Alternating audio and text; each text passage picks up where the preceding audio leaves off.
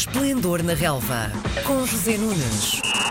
Segunda-feira é dia de José Nunes na manhã da RDP Internacional. Bom dia. Bom dia, Miguel. Rescaldo do jogo de ontem da seleção sobre a Escócia. Deixámos de estar completamente dependentes de Cristiano Ronaldo.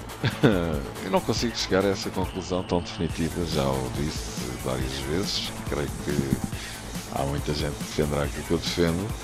Que um jogador como Cristiano Ronaldo, obviamente, não é passível de ser dispensado seja por que equipa for, a começar pela Seleção Nacional Portuguesa, da qual ele é a principal figura e o seu capitão. Uh, agora, não há dúvida nenhuma que esta equipa responde muito bem na sua ausência e isso é fantástico. Ou seja, as duas coisas que eu acabei de dizer são válidas e são verdade. Ronaldo é um jogador absolutamente imprescindível a qualquer equipa e sendo um jogador absolutamente determinante e imprescindível, no entanto, essa equipa, neste caso a seleção portuguesa, consegue viver bem sem ele e fazer excelentes jogos. Portanto, uh, enfim, eu acho que o melhor dos dois mundos será mesmo quando o Ronaldo estiver integrado nesta equipe. Uhum. Uh, o que é que achaste da nossa seleção? As estreias, o gol de Éder? Bom, eu acho que de facto há aqui uma figura que emerge na seleção portuguesa, na minha opinião, de forma completamente clara, evidente e óbvia, chama-se Fernando Santos.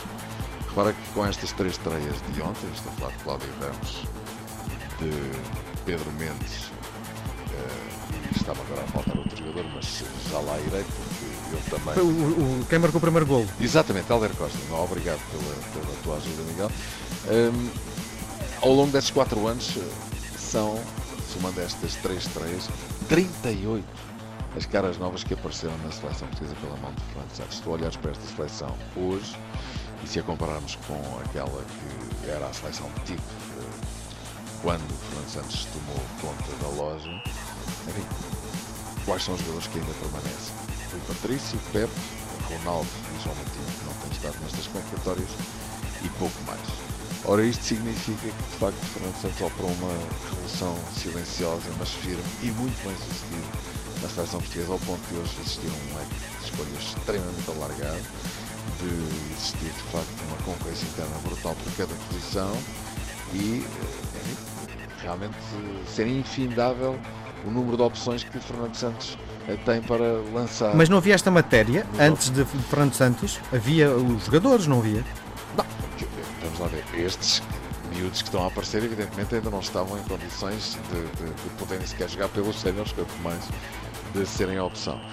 Mas hum, que eu estou a querer dizer com isto é que Fernando Santos criou de facto as condições para que estes jovens talentos pudessem emergir, apoiado uh, no grande trabalho que abaixo dele, nos outros escalões das seleções nacionais da Federação Portuguesa de Futebol, uh, outros treinadores estão a fazer, desde logo Rui Jorge, mas podemos ir para, para baixo, não é? para Hélio Souza, para Emílio Peixe, etc. Isto significa que uh, há efetivamente um trabalho de articulação extremamente harmonioso que está a ser feito com muita qualidade e de facto a Federação e o seu treinador, e não posso esquecer também o Presidente da Federação, Fernando Gomes, que tem sido de facto um homem que feito um trabalho fantástico à frente da Federação, eh, estão a criar para que efetivamente a seleção portuguesa seja realmente uma seleção de grande qualidade. Repara que, enfim, em relação a esta equipa que jogou ontem, apenas um jogador repetiu o jogo que tinha sido efetuado na quinta-feira passada, uh, oficial, frente à Polónia.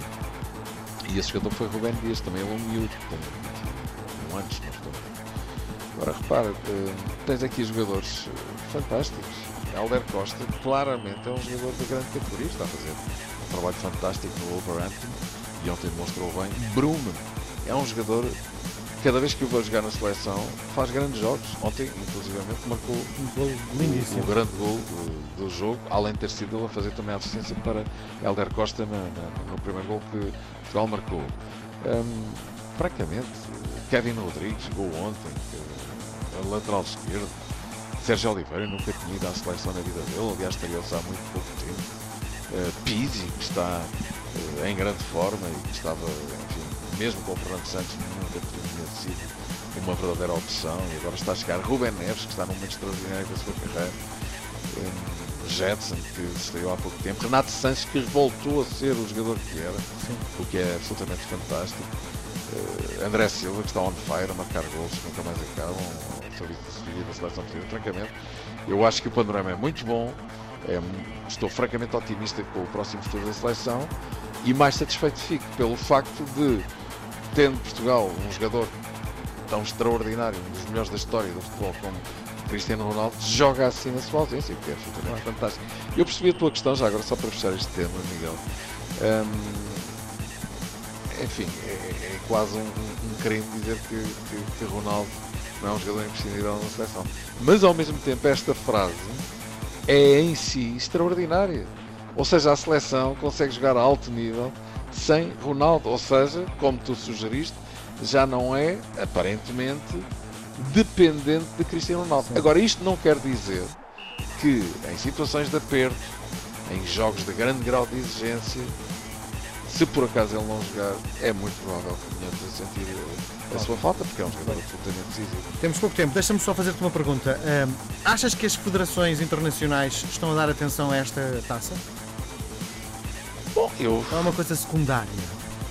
Estão a fazer a aposta nisto, eu, como Portugal está? Eu recordo-me da, da, da, taça da Liga quando apareceu e que foi praticamente enjeitada pela maior parte dos clubes, alguns até jogadores importantes.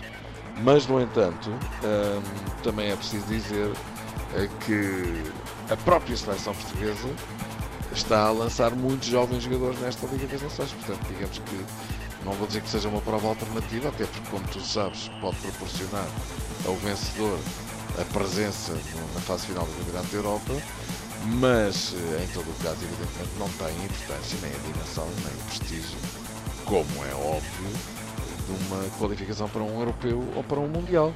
Mas eu creio que é uma, uma competição bem-vinda e na qual nós estamos a fazer muito bem. Um minuto só para responder a isto. Alguma surpresa da noite de ontem? Festa? A, a, a, a, a própria Liga das Nações. Bom, eu não direi da, da, da, noite de ontem, mas o jogo é recente, da, da, da impressionante debacle da seleção alemã, depois um péssimo campeonato do mundo, continuaram a acertar o passo. Um, Joachim Löw, que é um treinador excepcional, leva tantos anos à frente da seleção alemã está a ser, mesmo num país onde se respeita o trabalho feito, muito contestado por esta altura. Muito bem, um grande abraço. Voltamos um grande abraço, a conversar segunda-feira. Obrigado. Um